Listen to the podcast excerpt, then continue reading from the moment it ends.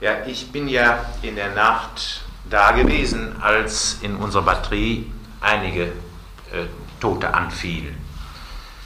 Da ist ja eine Luftmine in das Funkmessgerät reingeplatzt und hat unter anderem auch meinen Stubenkameraden Jupp Brandt getötet. Ein Mann aus Aachen berichtet in den 1970er Jahren von Erlebnissen an der Front als Flakhelfer im Zweiten Weltkrieg. Willkommen bei Die Geschichtsmacher.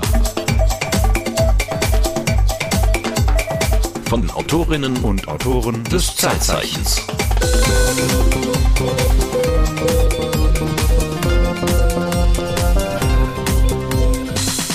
Und die Autorin eines Zeitzeichens über die Flakhelfer, die an die Front gerufen worden sind, 1943 haben wir hier sitzen, Michaela Natschke. Hallo, grüß euch. Das war dein erstes Zeitzeichen, richtig? So ist es, genau.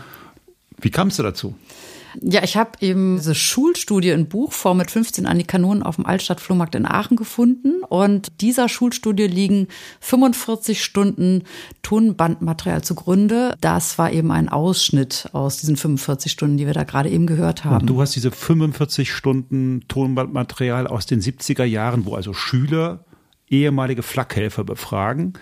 Die hast du ausgegraben und du hast dich da durchgekämpft. Richtig. Und dieser O-Ton stammt aus dieser Sammlung von O-Tönen. So ist es, genau. Also ich habe jetzt von den 45 Stunden, sagen wir mal, 41 gehört. Vier muss ich mir noch äh, anhören, möchte ich mir noch anhören. Das ist ganz spannendes Material. Und aus diesen 42 Stunden, die du da dir angehört hast, hast du ein Zeitzeichen gebastelt. Ja. Zusammen mit einer Kollegin, glaube ich. Genau. Das war ein Zeitzeichen, was ich im Januar diesen Jahres für den WDR mit meiner Kollegin Irene Geuer gemacht habe. Das war natürlich, äh, wie macht man das? Was sucht man aus?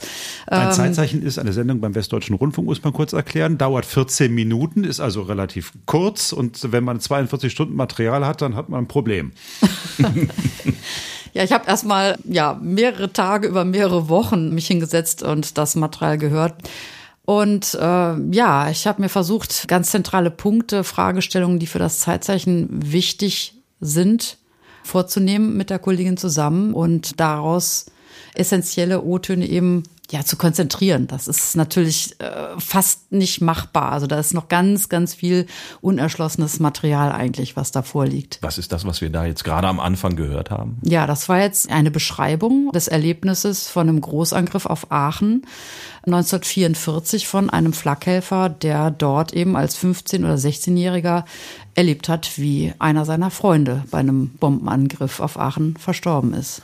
Und weil wir, anders als das Zeitzeichen, nicht nur eine Viertelstunde zur Verfügung haben, hören wir uns das jetzt einmal in kompletter Länge an. In der Nacht selbst fühlten wir uns wie Helden. Wir äh, waren zwar etwas schockiert und auch etwas verängstigt, aber die Nacht selbst hat uns an sich verhältnismäßig ungeschoren gelassen, die wir überlebten. Wir haben also das getan, was wir tun mussten. Wir haben diejenigen, die verletzt waren, die haben wir verbunden, wir haben aufgeräumt, wir haben die Kantine gelöscht.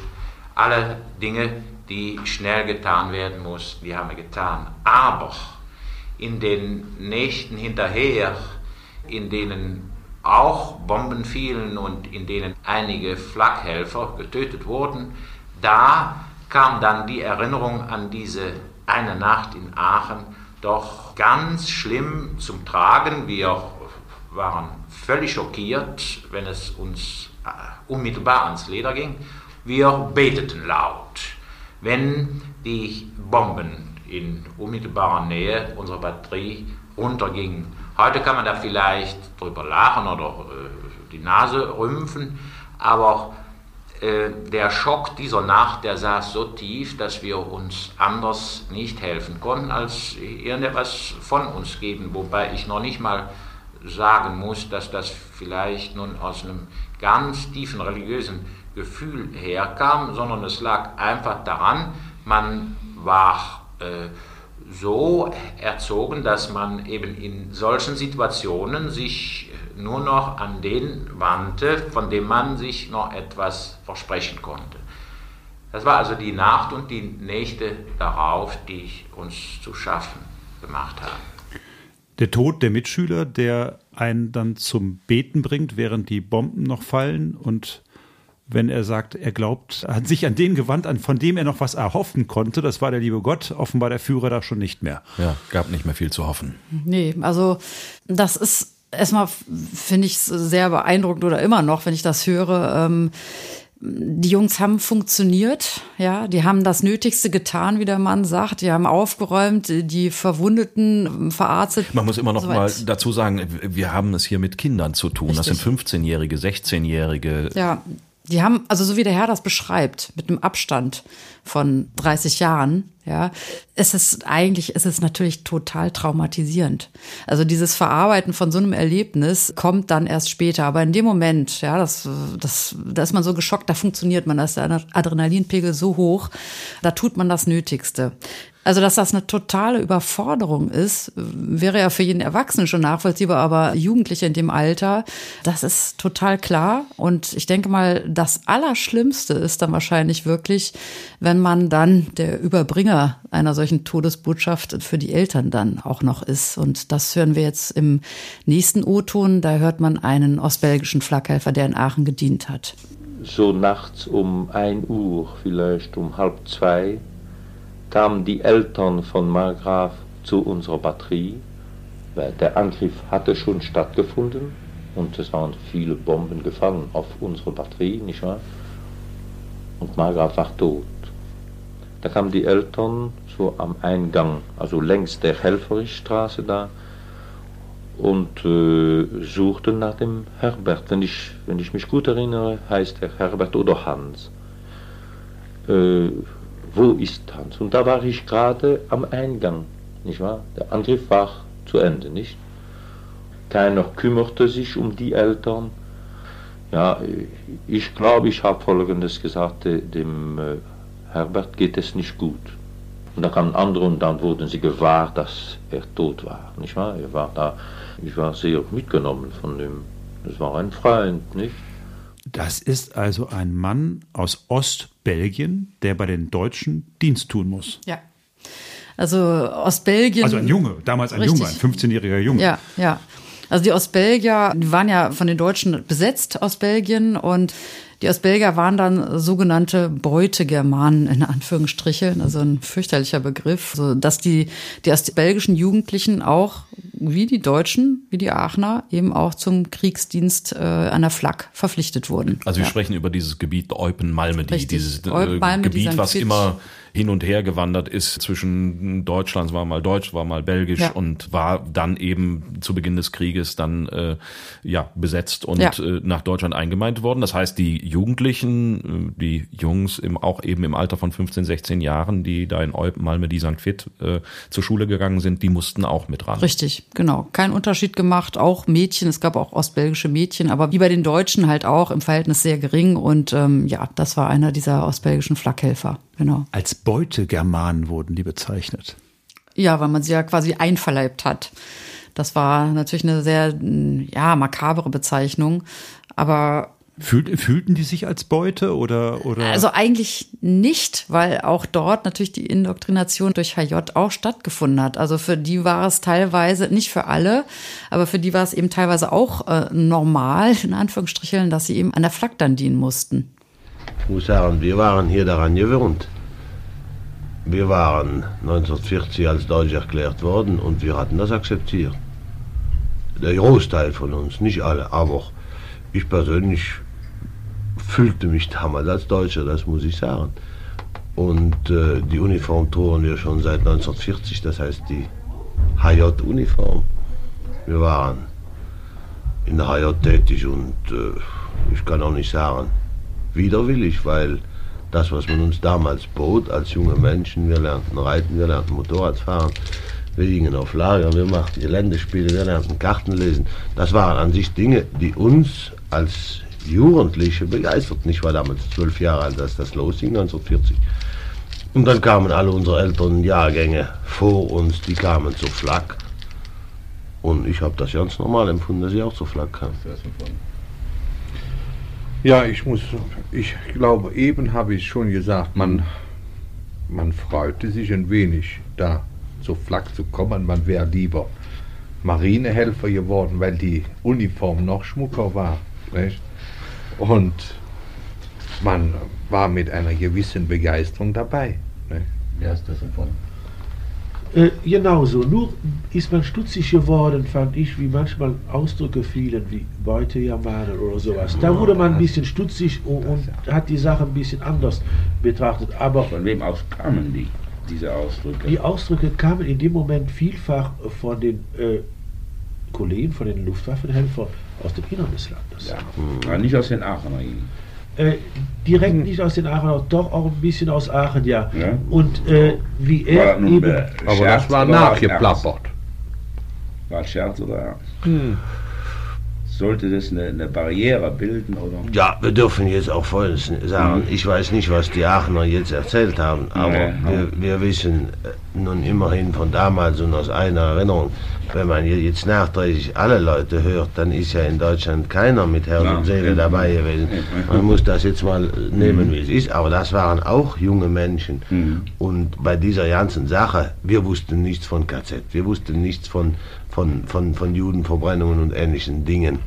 Äh, wir waren, wir kriegten etwas vorgeführt, was, was jeden Jungen normalerweise begeistern muss. Ja, also ich glaube, solch, das ist schon äh, ein O-Ton. Hier hört man den Herrn Emmons zwischendurch im Gespräch mit drei ostbelgischen Flakhelfern. Emmons, und, ähm, das ist der Lehrer, der Lehrer, der, der die Studie, genau, hat, ja. der Lehrer, der die Studie in den 70er Jahren am Kaiser-Karls-Gymnasium mit Schülern durchgeführt hat, die dann eben die Flakhelfer interviewt haben. Hier hört man ihn selber im Gespräch mit drei ostbelgischen Flakhelfern.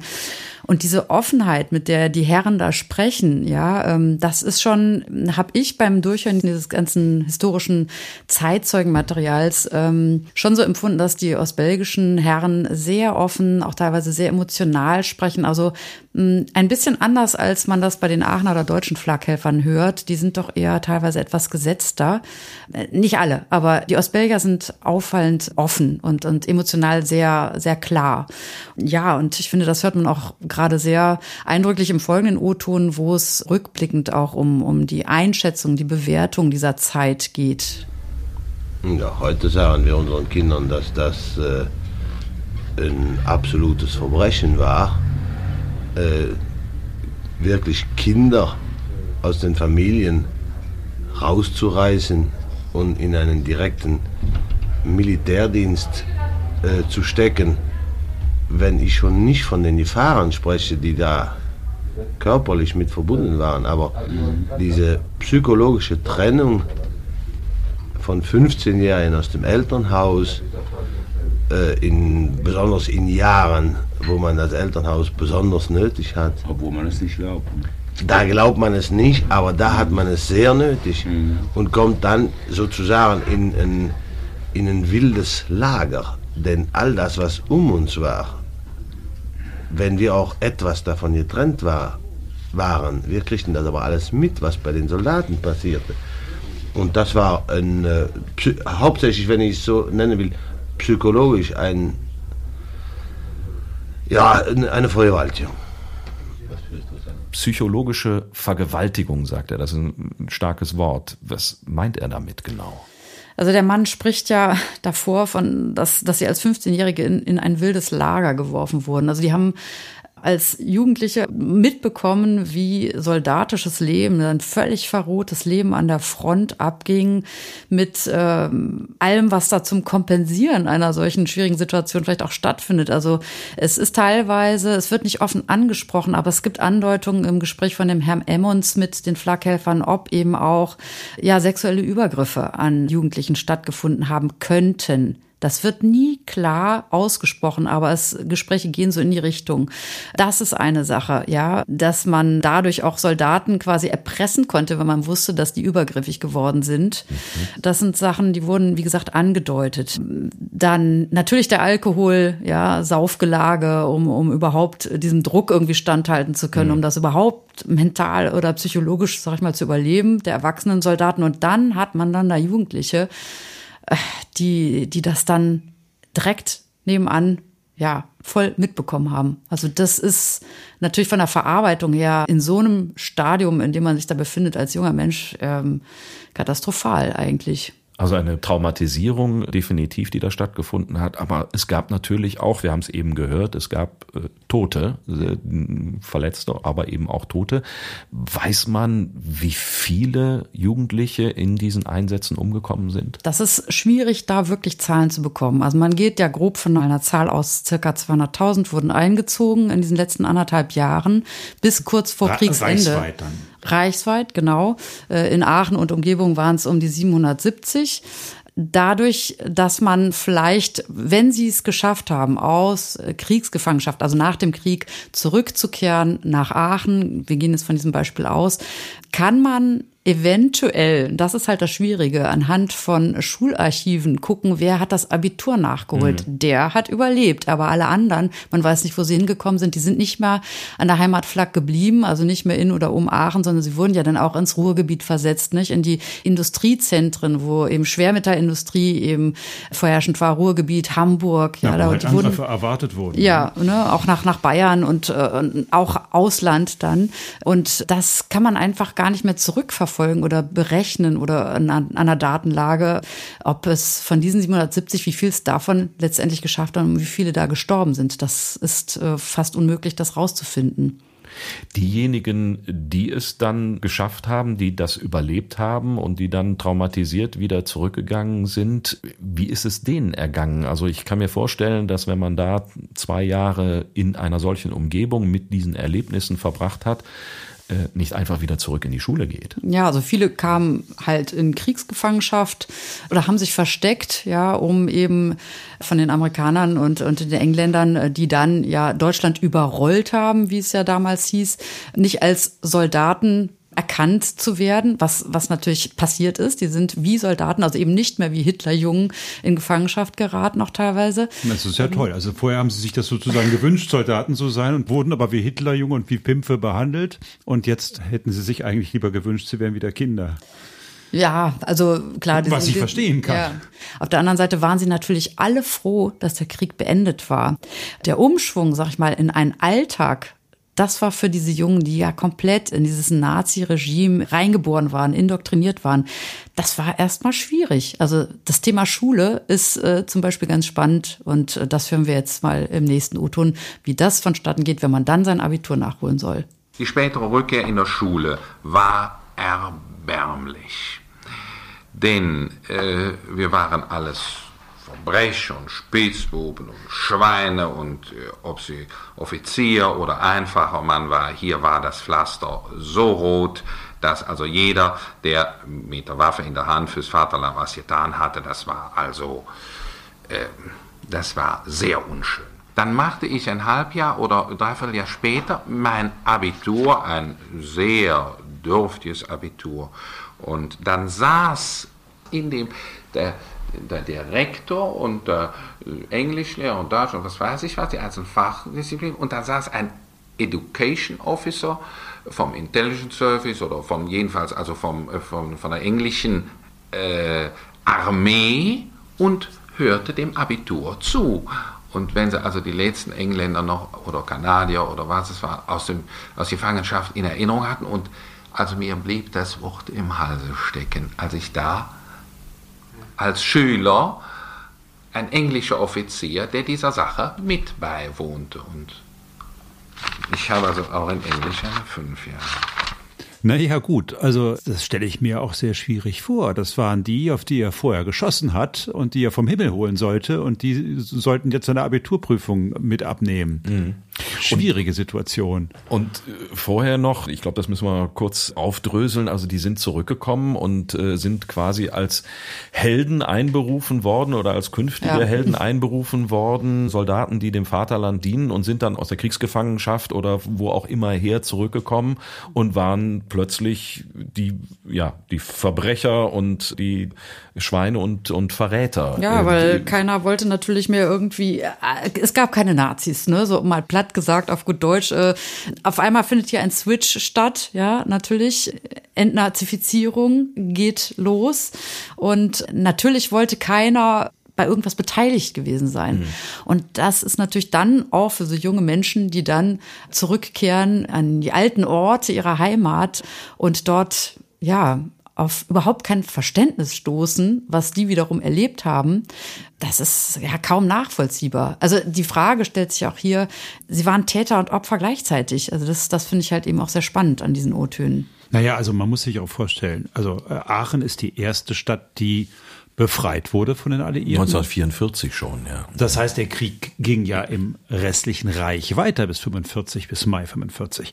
Ich kann mir schon sehr gut vorstellen, dass so ein fanatisierter kleiner Hitlerjunge, der jetzt bis jetzt irgendwie geschossen hat, dass der auch weiterhin vielleicht noch, vielleicht sogar viel fanatischer an sowas wie den Führer geglaubt haben könnte.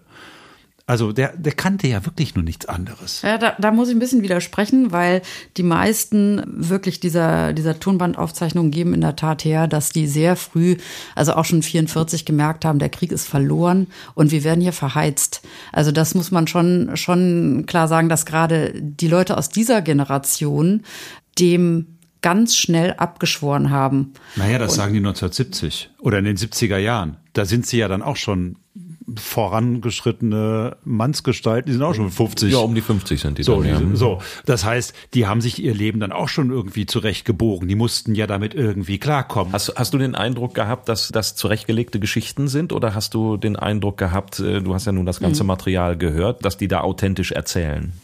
Beim Abhören habe ich das Gefühl gehabt, dass so ja um die 30 Prozent da klar für sich als rückblickend als erwachsene Männer einen Nutzen in Anführungsstricheln aus dieser Zeit gesehen haben. Also der Punkt der, der Kameradschaft, der Zugehörigkeit, des, des Zurücksteckens, ja, ähm, abzuhärten, dass das, was fürs spätere Leben, für die eigene Berufsbiografie gerade was gebracht hat, das war so der Tenor von ja, ich würde mal sagen von 30 Prozent. Wobei diese Herren. Klingt, klingt ja schrecklich. Unter dem Motto, da sind wir ja zu Kerlen gemacht worden. Die sagen, meine, wir sind in den 70er Jahren, ja. wir haben äh, die 68er Revolution hier schon hinter uns, die ganzen Langhaarigen, die Bombenleger.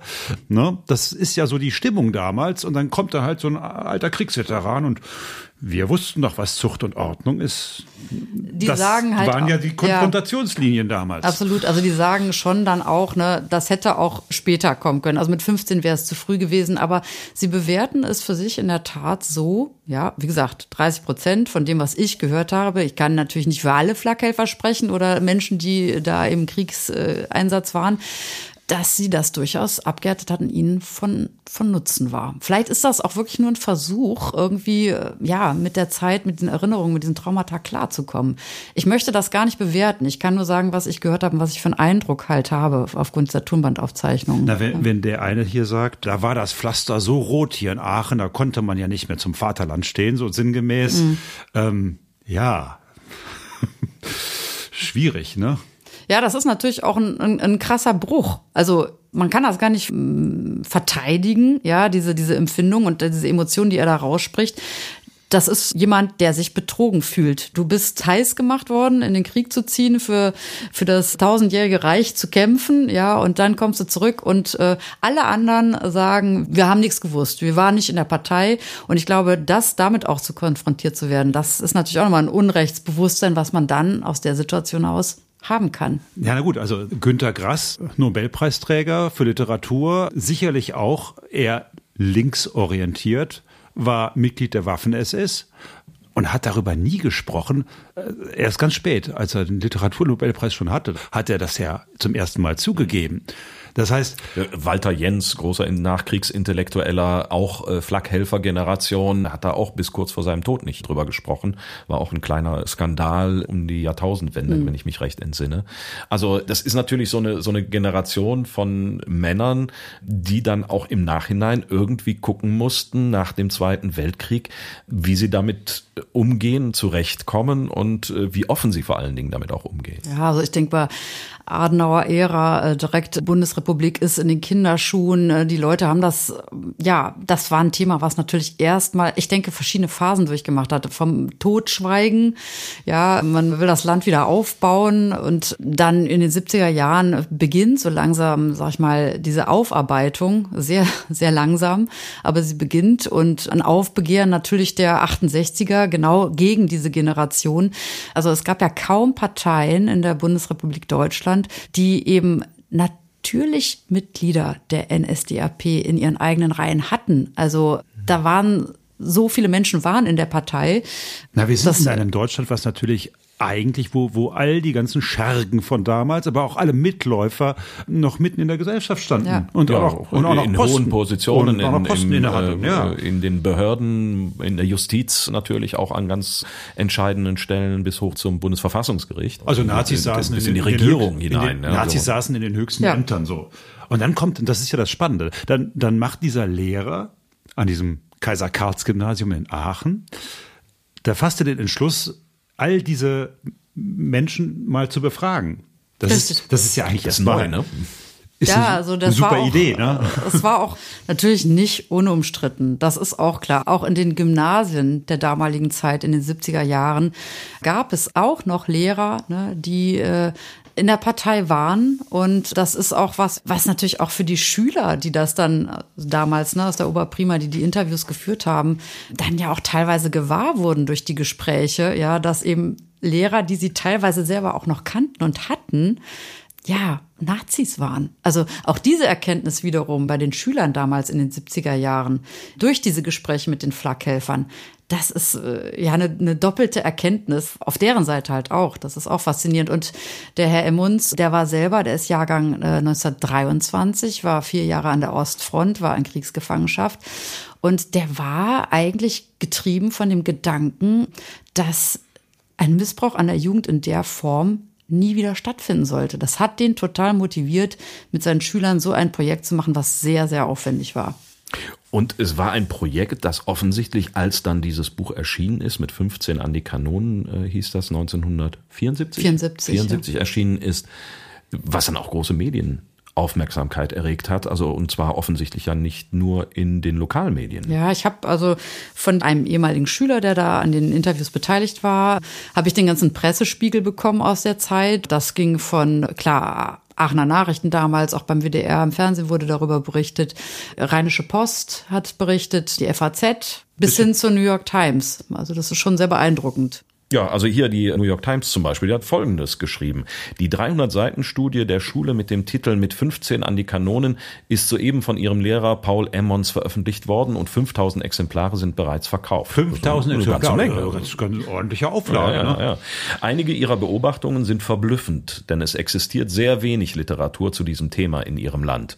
Durch die Studie fanden die Schüler heraus, dass die meisten der im Krieg 15-Jährigen erpicht darauf waren, an der Waffe zu dienen, nicht zögerlich.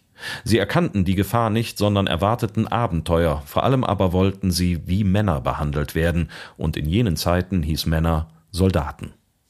Das ist ja erstaunlich, dass da selbst die New York Times über so ein Projekt berichtet. Also offensichtlich war das etwas, was man so noch nicht oder jedenfalls bisher nur sehr selten gesehen und gehört hat. Ich weiß jetzt nicht genau, wie die New York Times eben konkret darauf aufmerksam wurde, dass diese Schulstudie stattfand. Tatsache ist aber, das war auch, naja, in Amerika anscheinend wirklich ein interessantes äh, Thema. Naja, und wir befinden uns in einer Zeit, 20 Jahre vor Guido Knopp, mhm. also dass man, das, dass man Zeitzeugen, an, dass man ja. Zeitzeugen befragt hat und dann eine Aufzeichnung gemacht hat und daraus dann ein Buch gemacht hat. Ich glaube, das war sehr ungewöhnlich. Das ist, heute nennt man das Oral History und mhm. man kann sich darüber die Köpfe heiß reden, wie viel an Oral History ist denn wahr und wie viel ist da sozusagen geglättet hereininterpretiert, wenn Leute aus der eigenen Erinnerung etwas erzählen. Na, das hatten wir eben ja schon das no? Thema, ne? Also wie, wie authentisch ist das, was die da erzählt haben? Aber, aber heute ist das ein wissenschaftliches Thema. Heute ist das so, ja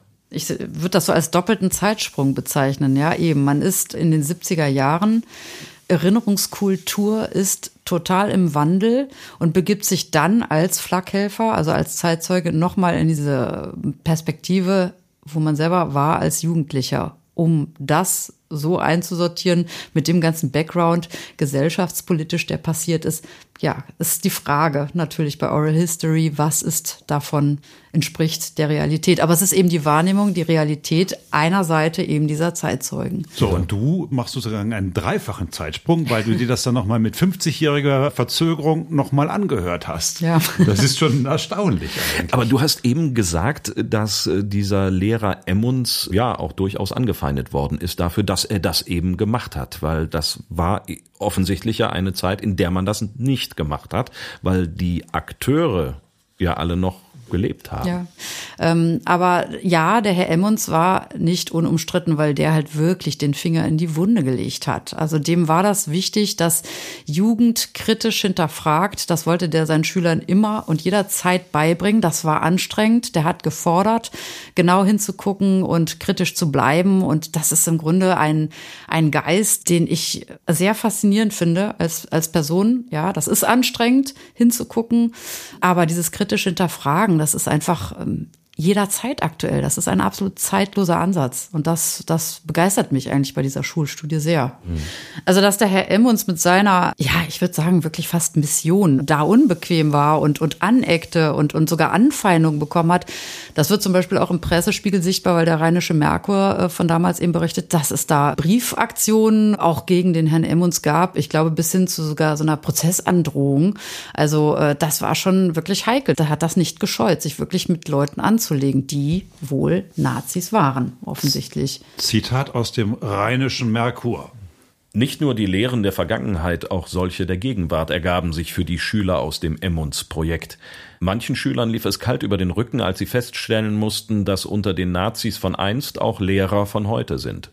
Was für eine Demokratie muss das eigentlich sein, die das zulässt? Die Jungen hörten manches Peinliches über Persilscheine, die sich die Ex-Nazis nach 1945 besorgten, um sich politisch und beruflich rehabilitieren zu können.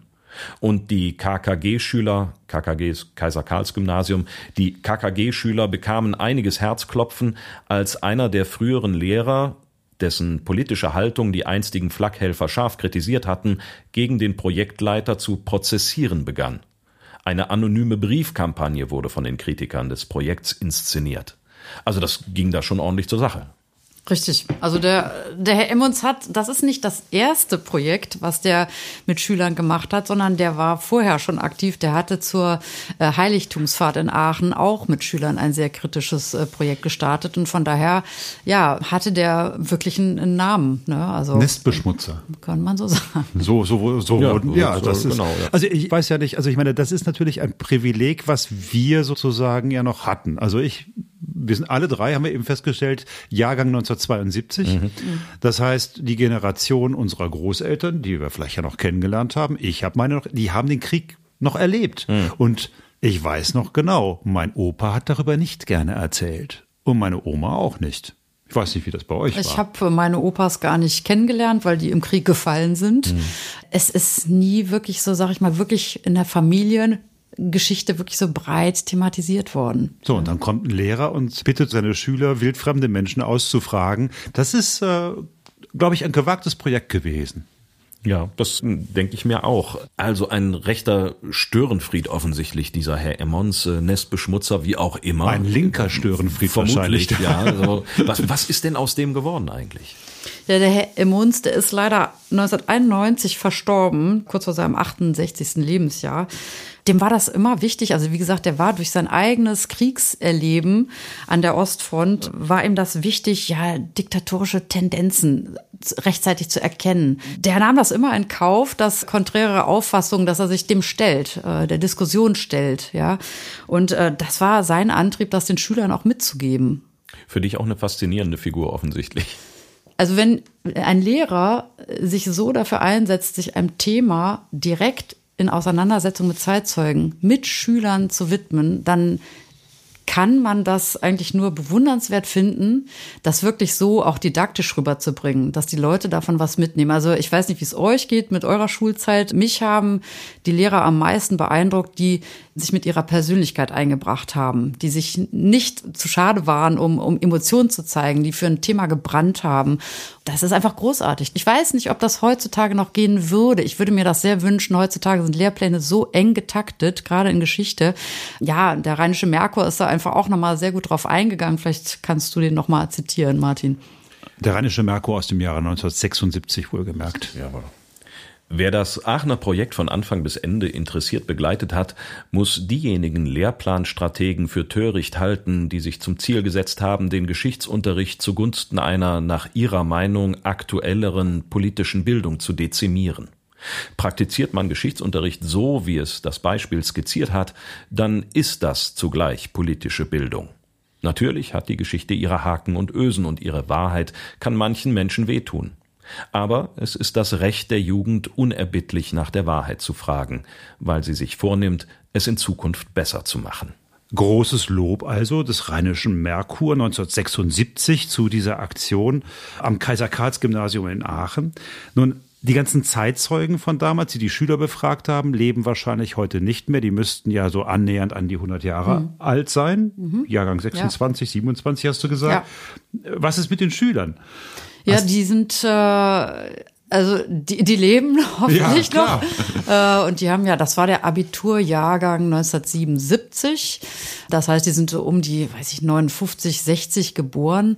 Also ich hatte ja Kontakt zu dem Herrn Schweikert, dessen Onkel wiederum eben auch ein Flakhelfer war. Also der hat da selber, ich also glaube, war, der hat Der war Schüler und gleichzeitig hatte einen Flakhelfer in der Familie. Genau, richtig, genau. Und auf den Herrn Schweikert bin ich aufmerksam geworden. Ich habe im, im Vorwort des Buches stehen die Namen der Schüler, die die dort beteiligt waren.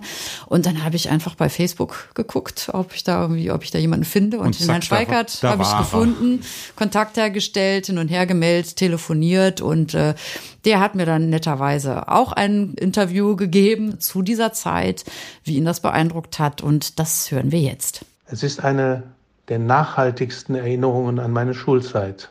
Die Interviews mit den Betroffenen, deren Erlebnisse, deren Schicksale das hat uns damals wirklich eindrucksvoll gezeigt, was Krieg bedeutet. Was es bedeutet, wenn Kinder und Jugendliche in den Krieg geschickt werden und was die Folgen davon sind. Gerade jetzt, wo wieder Krieg herrscht in der Ukraine, bin ich wahnsinnig froh, dass ich für diese Themen schon in der Schule so sensibilisiert worden bin. Und ich kann mir nur wünschen, dass die heutigen Schülerjahrgänge ähnlich spannende und realistische Einblicke in die Zeitgeschichte bekommen. Ja, was auch zeigt, dass dieses Thema ja übergreifend ist, dass es eben nicht ein Thema ist, das rein in der Vergangenheit spielt, sei es in den 70er Jahren Erinnerungskultur zu dieser Zeit oder eben dann ursprünglich im Zweiten Weltkrieg, sondern dass wirklich sich die Linien bis heute ziehen. Nun hat ihn dieses Projekt offenbar nachhaltig geprägt und auch du hast dich ja recht lange da mit beschäftigt. Du hast die ganzen Leute ausgegraben, du hast die die O-Töne ausgegraben, du hast noch 45 Stunden Material da liegen. Hast du irgendwelche Pläne damit? Geht es damit irgendwie weiter? Ja, das ist mir schon wichtig. Also ich möchte jetzt nicht, dass dieses Material da jetzt weiter ruht, sondern dass das, was eben noch an ungehörten Geschichten, dass das weiter getragen und weiter gehört wird. Also im Zuge der ganzen Recherchen habe ich unheimlich viele ähm, Vernetzungen, sag ich mal, vorgenommen. Ich war beim Stadtarchiv, habe Luftbilder äh, mir angeguckt, ja, wo waren die Flakstellungen? Ich habe zu den Heimatvereinen Kontakt gehalten. Ich habe ähm, Kontakt aufgenommen zu ostbelgischen Institutionen. Ich mache mit äh, Kollegen zusammen von Audiotextur, das ist eine Podcast-Agentur, sind wir dran. Wir haben Kontakte nach Ostbelgien zu ostbelgischen Institutionen geknüpft. Da sind Dinge in der Mache, sage ich mal. Das ist genauso wie mit ja, einem schuldidaktischen Projekt, was ich gerne eben auch mit meinen Kollegen machen möchte. Ein bisschen so im Sinne, ich hoffe, das ist nicht vermessen zu sagen, aber so im, im Sinne von diesem Geiste von dem Herrn Emmons, ähm, dass man mit diesen Tonbändern wieder arbeitet im Schulunterricht sich die Fragen stellt, was hat das eigentlich mit mir heute zu tun als jetzige Schülergeneration im Jahre 2023 oder 2024? Es muss einen Bezug zum Hier und Jetzt geben für Jugendliche und eben um das kritische Denken auf jeden Fall zu fördern und vielleicht eben mit diesen Tonbändern zu arbeiten. Also mit Audiomaterial Schülern jetzt in einem neuen Format das näher zu bringen, das Thema Idealismus der Jugend, wie verführbar ist Jugend? Und das ist ein total zeitloses Thema. Wofür wird Jugend missbraucht? Also, und das ist ja auch ein Thema, was sich natürlich gerade auch im aktuellen Geschehen in der Ukraine und in Russland ja auch niederschlägt. Also von äh, gestern, wie es der Zufall will, wir zeichnen im Juli 2023 auf und just kam die Meldung von Spiegel Online, vom 24. Äh, Juli 2023, Russlands Schulkinder sollen Umgang mit Kampfdrohnen lernen. Da heißt es, dass allen russischen Schulkindern die Grundlagen der Bedienung von Kampfdrohnen beigebracht werden soll. Zusätzlich mit der Ausbildung am Sturmgewehr und dem Umgang mit Handgranaten. Dieser Plan soll ab dem 1. September 2023 verpflichtend sein und das Verteidigungsministerium schreibt dazu, es sei ein Versuch, die Kultur des militarisierten Patriotismus zu kultivieren.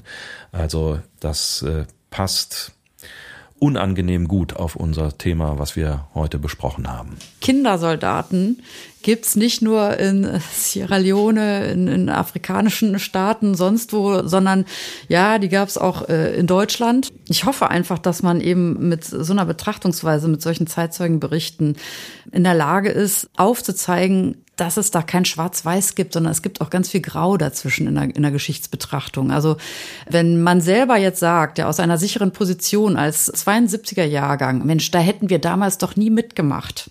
Ja, wie, wie konnte man nur? Hm, ich glaube, ich werde da so ein bisschen ehrfürchtiger, ja, und respektvoller, wenn ich solche Gespräche höre, weil ich nicht weiß, ob ich damals genauso gehandelt hätte. Und das finde ich halt spannend dabei, ja, dass man ja ein bisschen, bisschen differenzierter, das ist der Wunsch, dass man Geschichte differenziert betrachtet, bevor man vorverurteilt. Sagt Michael Anatschke, die in den letzten beiden Folgen bei uns zu Besuch war. Wir sagen nochmal ganz herzlichen Dank an die Kollegin aus Aachen. Ja, ich danke euch, dass ihr mich eingeladen habt und das war für mich auch ein sehr interessantes Gespräch mit euch beiden. Wenn euch diese Folge von Die Geschichtsmacher gefallen hat, dann sagt es weiter an Freunde, Bekannte, Verwandte. Und wenn es euch nicht gefallen hat, dann sagt es bitte uns. Aber bitte nur uns. Unter www.diegeschichtsmacher.de findet ihr unsere Adresse, wo ihr uns schreiben könnt und noch viele weitere Folgen von Die Geschichtsmacher. Wir hoffen, dass ihr uns treu bleibt. Wir sagen Tschüss, bis zum nächsten Mal. Tschüss. Auf Wiederhören.